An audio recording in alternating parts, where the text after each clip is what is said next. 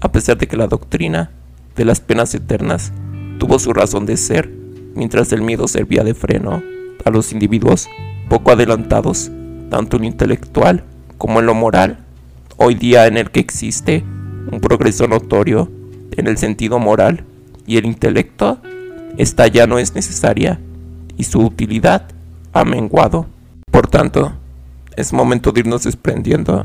de los despojos de esta doctrina que se cae a pedazos y adentrarnos en la idea de una justicia basada en penas graduales y proporcionales, en donde también las penas morales tienen un gran impacto en los individuos. Habrá quienes se opongan fervientemente a este cambio, pero solo aquellos que tengan una idea más clara y perfecta de los atributos que definen a Dios sabrán cuán equivocados están y que quieran o no, terminarán siendo derribados por las olas del progreso. Pero algo que es muy cierto es que mientras no se ha extirpado el tumor que representa esta doctrina y las religiones no cambien sus ideas al respecto por unas mucho más coherentes y adecuadas al progreso de la humanidad, terminarán por perder a una buena parte de sus adeptos y generar una cifra alarmante de incrédulos. Sin embargo, ¿en qué consiste la idea de una justicia basada en penas graduales y proporcionales? Podrán estarse preguntando, sin entender con exactitud, de qué estoy hablando. Y para que quede claro, enseguida pasaré a explicarlo. Esta justicia basada en penas graduales y proporcionales, lo que nos quiere decir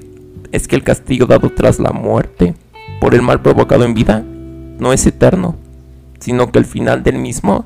depende únicamente de que se hayan presentado el arrepentimiento sincero,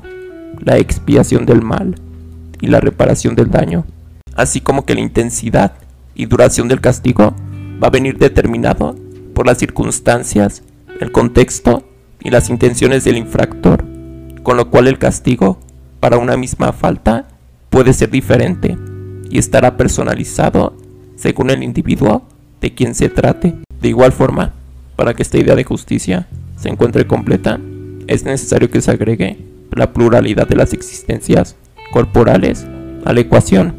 en las cuales se seguirá con el castigo o se llevará a cabo la expiación y reparación del mal, según se haya presentado un arrepentimiento sincero o no. Un punto importante a destacar es que mientras el individuo más se resista y persista en el camino del mal, sufrirá penas y existencias corporales cada vez más severas hasta que éstas se vuelvan del todo insoportables y no le den tregua alguna, situación que al final lo hará ceder